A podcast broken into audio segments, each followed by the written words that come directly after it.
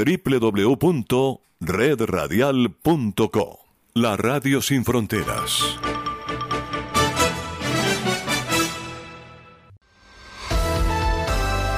En Sabor 106, Enlace Internacional.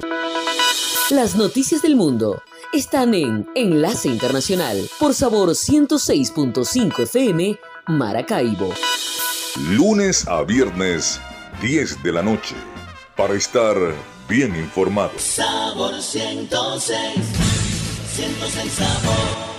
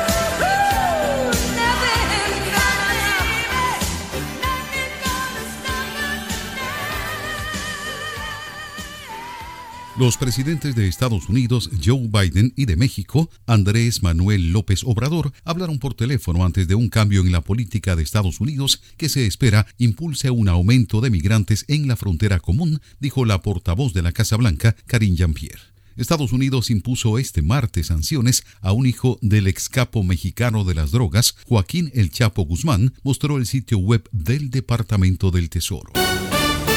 La confianza de las pequeñas empresas estadounidenses cayó en abril a su nivel más bajo en 10 años por la preocupación por las perspectivas económicas de corto plazo y la persistente escasez de trabajadores, pero hubo pocas señales de que tuvieran dificultades para acceder al crédito. La Federación Nacional de Empresas Independientes señaló que su índice de optimismo de las pequeñas empresas cayó a 89,0 el mes pasado, el nivel más bajo desde enero de 2013.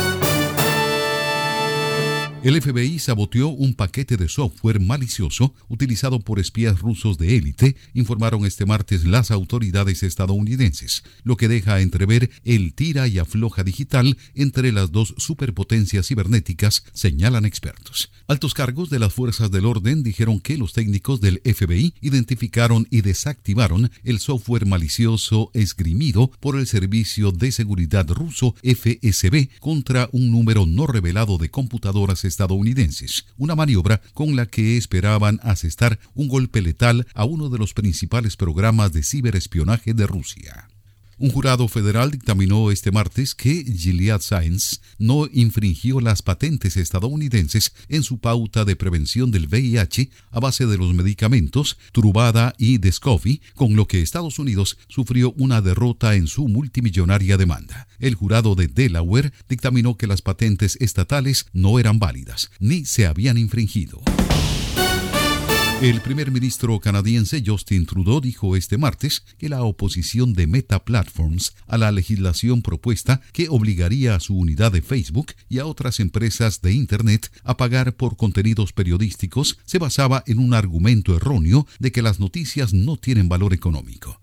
Una funcionaria de Meta dijo que las noticias tienen un valor social, pero no un valor económico para la empresa. Los premios MTV al cine y la televisión se realizaron sin anfitrión, pregrabados y sin muchas palabras, convirtiéndose el domingo por la noche en la primera premiación destacada que se transmite durante la huelga de guionistas, ofreciendo una transmisión llena de comerciales con muchos clips relacionados al pasado. Enlace Internacional.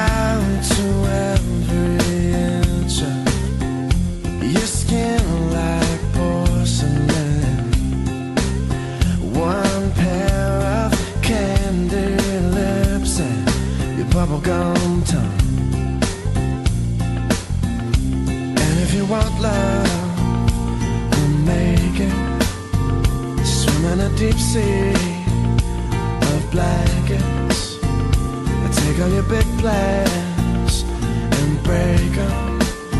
This is bound.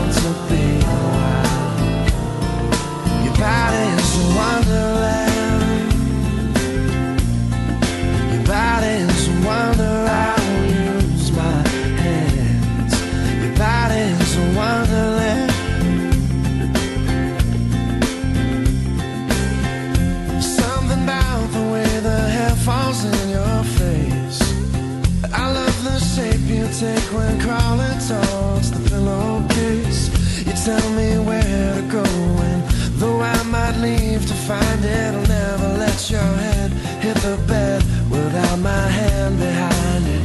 You want love? We'll make it. Swim in a deep sea of blankets. I take all your big plans and break them.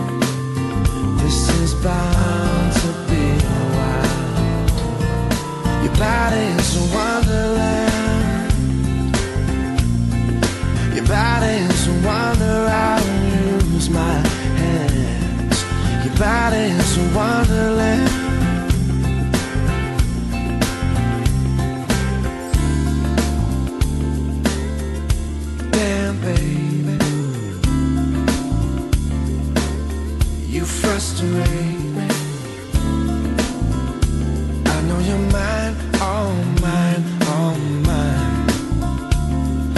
Look so good it hurts sometimes.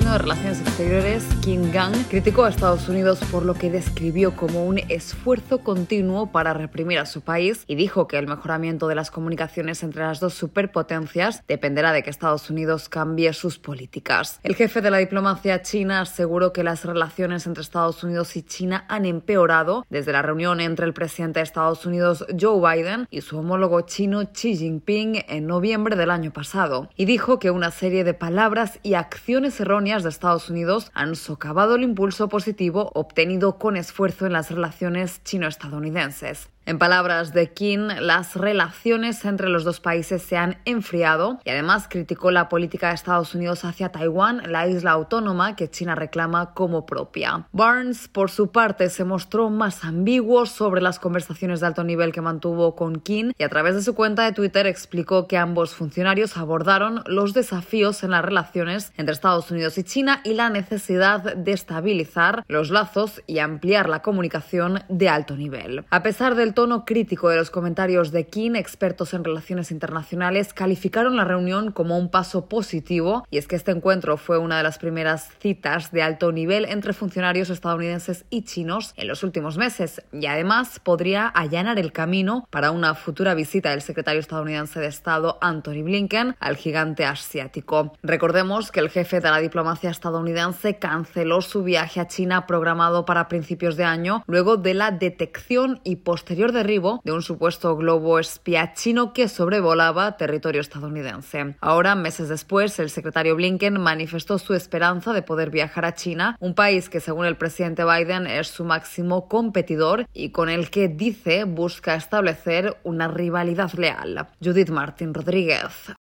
Enlace Internacional con la Música.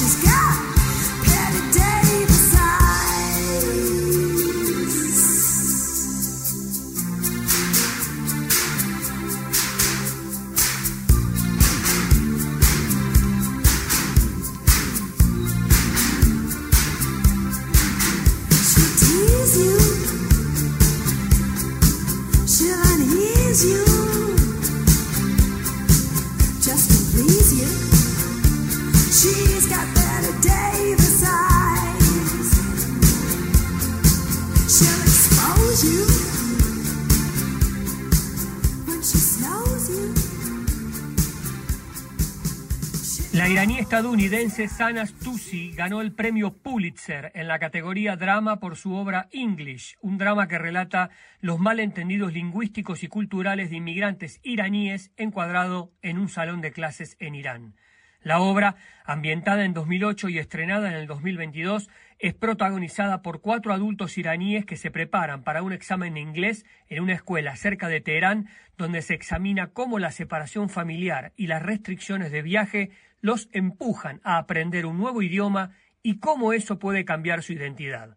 Las obras de Tusi han sido elogiadas por su franqueza y humor y por la forma en que capturan las voces de sus personajes, en particular las mujeres. Como dijo el autor en una entrevista, me halagan cuando en mis obras hago que las mujeres musulmanas, las mujeres de Medio Oriente, hablen de una manera natural, cotidiana. ¿Realmente es para destacar cuando solo se está representando tu propia vida? La Junta Editorial del Premio Pulitzer, un galardón que viene acompañado de 15 mil dólares, calificó la obra como silenciosamente poderosa. Sana Tusi es hija de inmigrantes iraníes en los Estados Unidos y creció en el estado de California, en el oeste de los Estados Unidos. Enlace Internacional para estar bien informado. Era fácil despedirnos. Ni siquiera sé si puedo ser tu amigo y mirar si nos hemos querido. ¿Cuántos universos hemos inventado? ¿Cuántas vueltas a este cuento le hemos dado? Y mira, mira, mira lo que nos ha pasado. No merecen nuestros labios tanto daño. ¿Quién diría que en un día mueren años?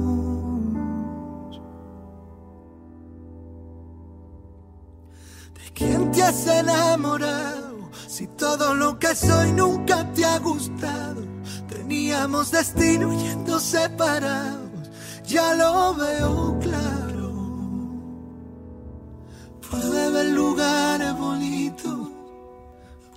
Imaginarlo contigo.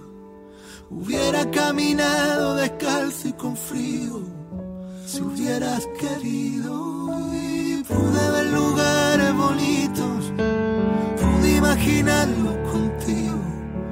Hubiera caminado descalzo y con frío, si hubieras querido.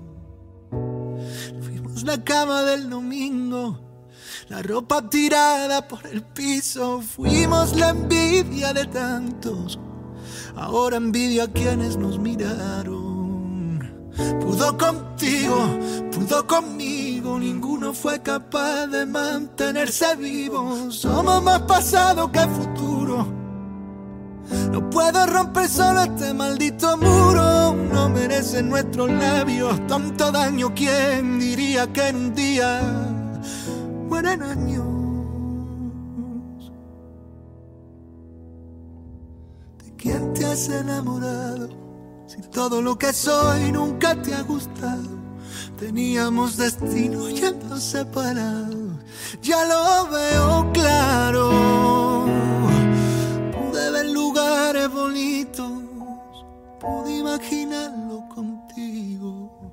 Hubiera caminado descalzo y con frío. Si hubieras querido.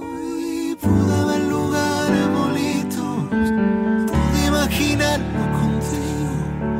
Hubiera caminado descalzo y con frío. Si hubiera, si hubiera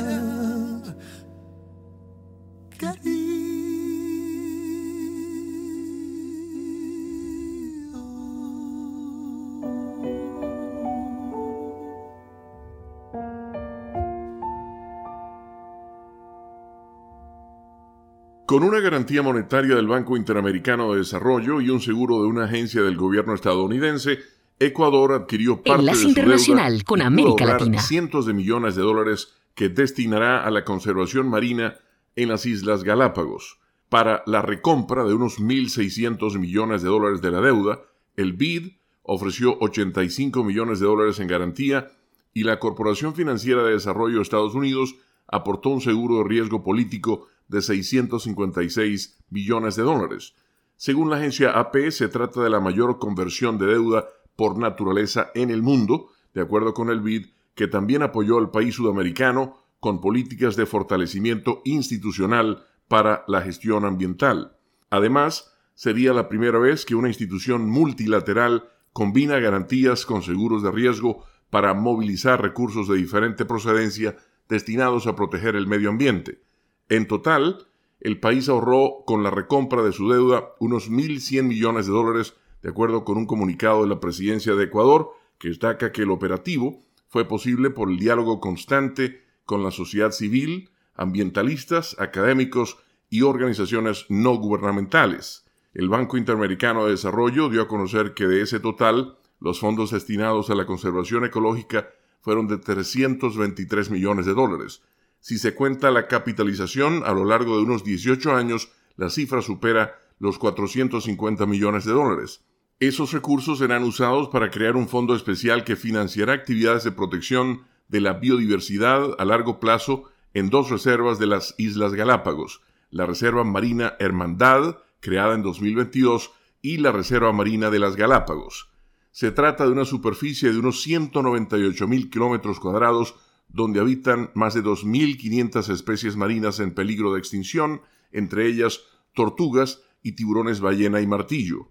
Además de su activo natural, el área es clave para sectores como el turismo y la pesca artesanal, y por eso el impacto de la conservación también es socioeconómico, dijo Gregory Watson, especialista en biodiversidad, cambio climático y sostenibilidad del Banco Interamericano de Desarrollo.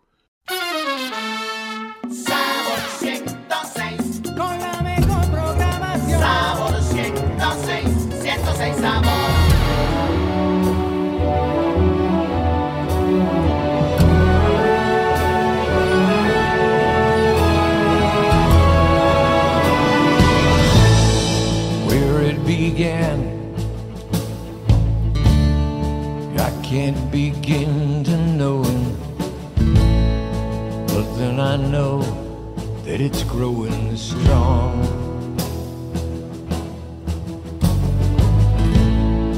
Was in the spring,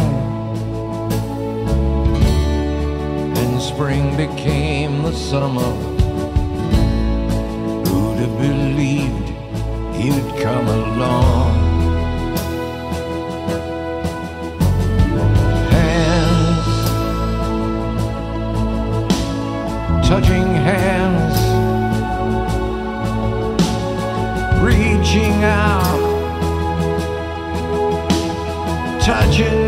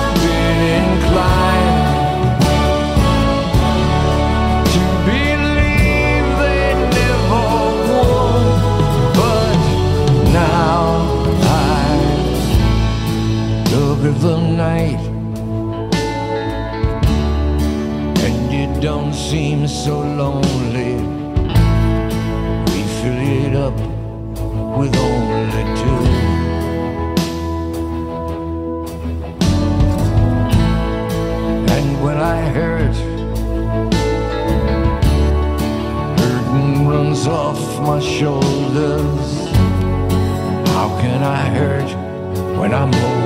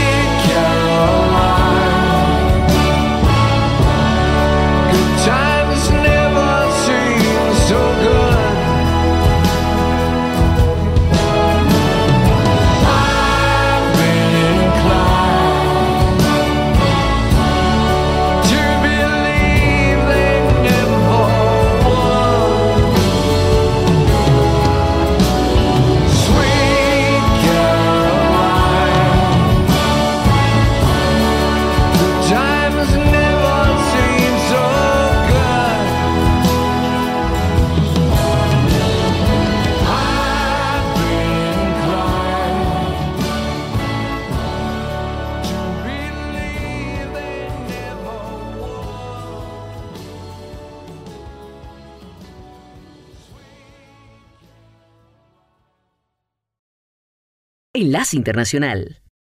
Mientras las investigaciones sobre el tiroteo en un centro comercial del área de Dallas que dejó a ocho personas muertas el fin de semana continúan, las autoridades centran su atención en un tatuaje que tiene el pistolero con las siglas RWDS, que significa Escuadrón de la Muerte del ala derecha por sus siglas en inglés y que ha sido usado en los últimos años por extremistas de derecha que glorifican la violencia contra sus enemigos políticos. Algunos especialistas consideran que esta podría ser una pista que lleve a encontrar los motivos por los que Mauricio García, de 33 años, iniciara el mortal ataque. Las primeras investigaciones demuestran que son varias las publicaciones que hizo el atacante en un sitio de redes sociales ruso, expresando su fascinación por la supremacía blanca y los tiroteos masivos. Las fotos que publicó García mostraban grandes tatuajes nazis en su brazo y torso, incluida una esvástica y el logo del rayo de la SS de las fuerzas paramilitares de Hitler.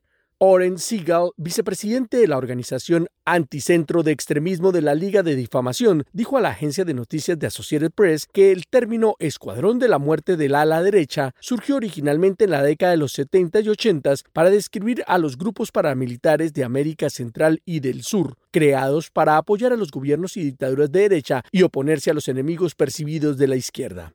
Heidi Beirich, cofundadora del proyecto global contra el odio y el extremismo, aseguró que grupos como los Proud of Boys, vinculados a los escándalos del 6 de enero de 2021 en el Capitolio en Washington, D.C., serían los encargados de inyectar RWDS en la jerga de los simpatizantes de la extrema derecha. Por su parte, Cynthia Miller Idris, profesora de la American University y directora del Laboratorio de Investigación e Innovación de Polarización y Extremismo en la escuela, dijo que los extremistas adoptan estos términos y símbolos a menudo sin entender completamente sus orígenes y agregó textualmente, nadie va a tener accidentalmente un tatuaje del escuadrón de la muerte del ala derecha, pero debido a toda esta cultura de los memes y en general a la forma en la que se usa la iconografía para señalar el habla o los mensajes codificados, entonces eso se ve más a menudo, destacó el experto.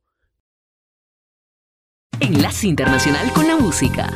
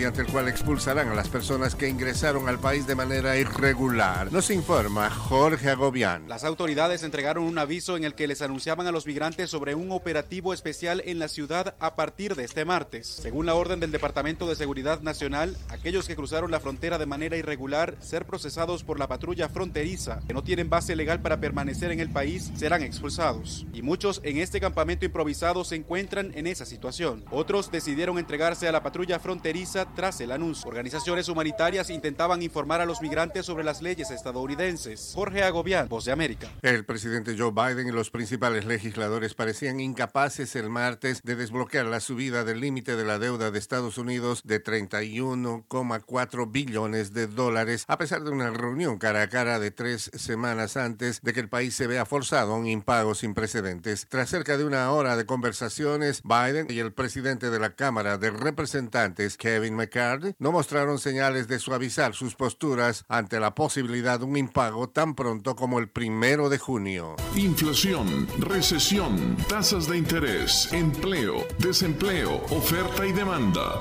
De lunes a viernes, La Voz de América les ofrece un completo panorama de estos y otros temas que impactan sus finanzas en la nota económica. Si le interesa la economía mundial, este segmento es para usted. La nota económica, todas las tardes en las plataformas de radio y web de La Voz de América. Les invita Leonardo Bonet.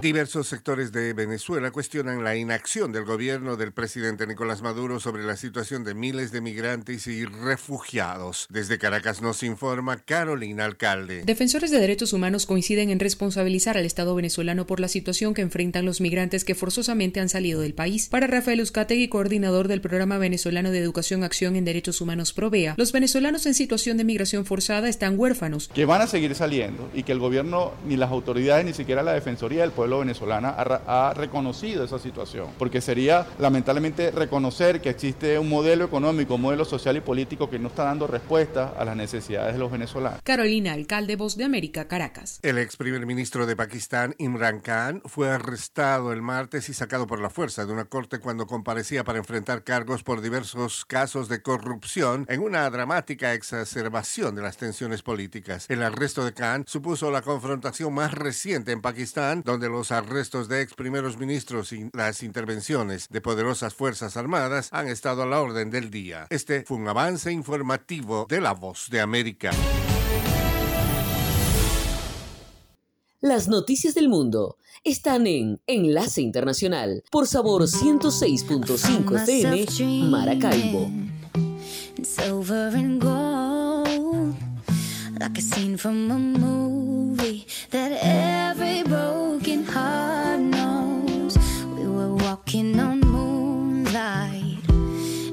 pulled me close. Split second, and you disappeared, and then I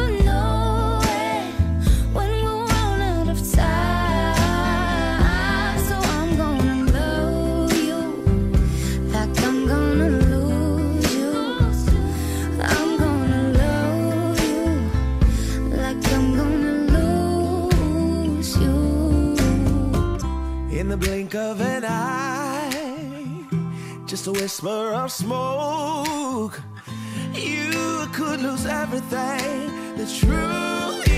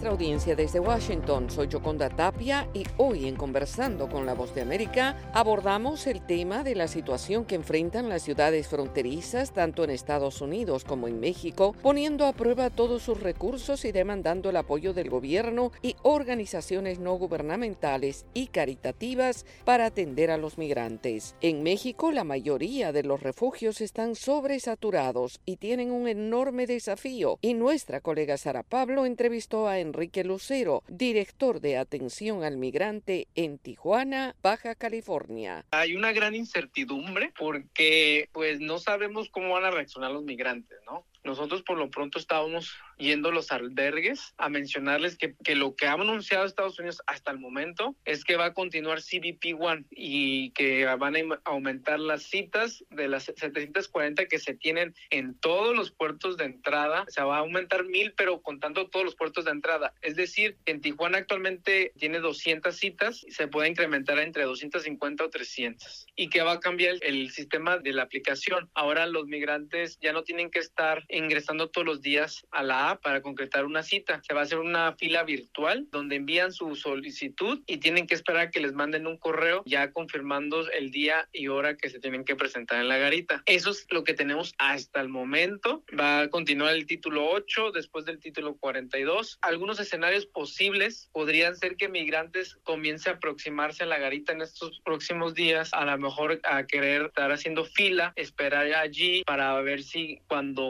se caiga la, esta medida del título 42 los atiendan de manera personal. No sabemos ese punto exactamente es lo que nos genera la incertidumbre, porque no sabemos si los van a atender, van a recibir sus solicitudes o les van a pedir que lo hagan por CBP One. Entonces, ante eso, esa incertidumbre pues nos puede generar esta situación de caos de que mejor migrantes se quieran aproximar y tengamos algunas filas en las garitas, ¿no? De gente tratando de ser atendidos por las autoridades migratorias de Estados Unidos. ¿Cuál es la situación en los albergues? ¿Están llegando más personas? Sí, hay una gran expectativa. Hay que recordar que esta medida lleva tres años, desde el 20 de marzo del 2020, y muchos migrantes anhelaban o anhelan, porque todavía no, no es un hecho, el fin de esta medida, porque es lo que ha impedido a millones de personas. Hay que recordar que hay, fueron, han sido expulsadas hasta el momento 2.7 millones de personas con esta expulsión expedita del título 42. Entonces hay una gran espera, expectativa, y migrantes comienzan a llegar. Hemos notado un flujo mayor en estos días en nuestras oficinas. Los albergues están en su máxima capacidad, inclusive algunos están sobresaturados, ¿no? sobrepoblados. Y en, entonces, si es el fin del título 42 no representa una mejora a la situación actual, pues estaríamos al borde de entrar en una crisis humanitaria, ¿no? Porque los albergues, no habría ya espacios en albergues. De hecho, el municipio y el estado abrimos uno y ya no hay espacios. Pocos días, si se deja venir un flujo grande, pues ya no habría espacio en los albergues y tendríamos gente pues durmiendo en las calles. ¿Cuántos albergues son? Más de 30, 32 aproximadamente. Este hay muchísimos que se han abierto de manera clandestina, que no cuentan con la documentación, pero oficiales 31 con el que tenemos entre el estado y el municipio y todos están en su máxima capacidad y en, en esa red de 30 actualmente habitan 6.027 migrantes, que es 99.99% solicitantes de asilo. Aparte,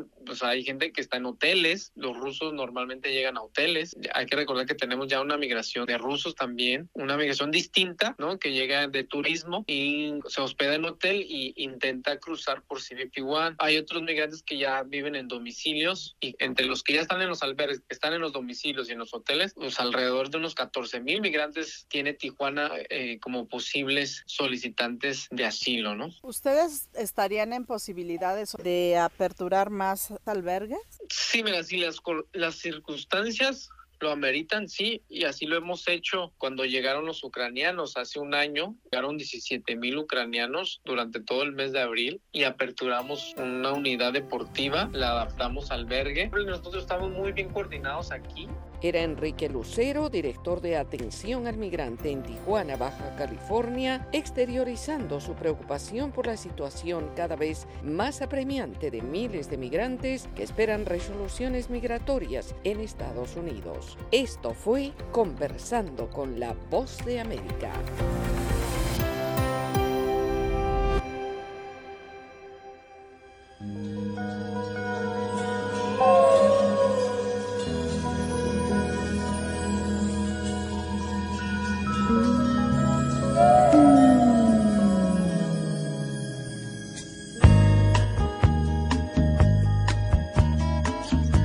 Enlace Internacional.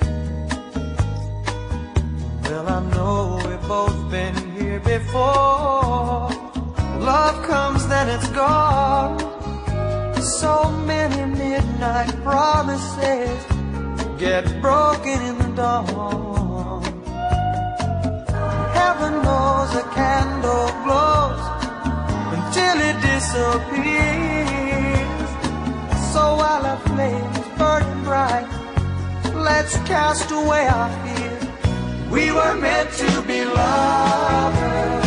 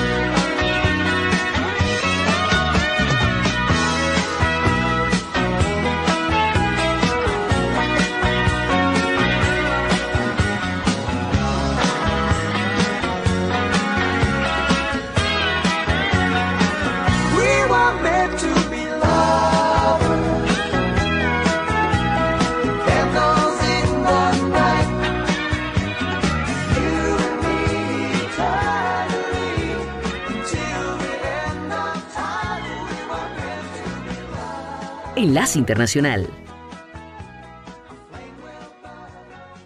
La nueva medida entrará en vigor para los turistas que quieran venir a Brasil a partir del 1 de octubre y el decreto actual revoca al anterior publicado en 2019 por el entonces presidente Jair Bolsonaro. En ese momento se levantó la exigencia de un visado para turistas de Estados Unidos, Canadá, Japón y Australia. Durante todo este período, sin embargo, se mantuvo la exigencia de visado para que los turistas brasileños entraran en esos mismos países, mientras el sector turístico de Brasil se queja de la nueva política. El economista Fabio Bentes, de la Confederación Nacional de Turismo, dice que la exigencia de visa reprime la economía. Viajante estrangeiro El turista extranjero gasta en promedio 1.307 dólares en Brasil.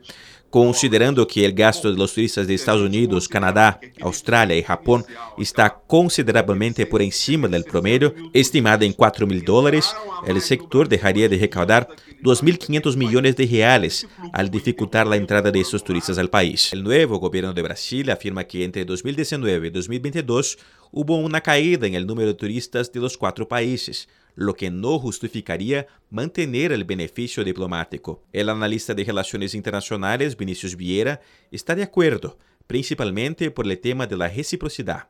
É acertada. La decisión es correcta desde el punto de la vista de la reciprocidad. La exención de los últimos años fue sin que los países eliminaron el requisito de visa para los brasileños. Aunque lo miremos desde el punto de vista de la promoción del turismo, no fue una política positiva para el país. En una nota a la Voz de América, Itamaraty, la Agencia de Relaciones Internacionales de Brasil dijo que intentó negociar con Estados Unidos, Japón, Canadá y Australia para eximir a los brasileños de la pizza.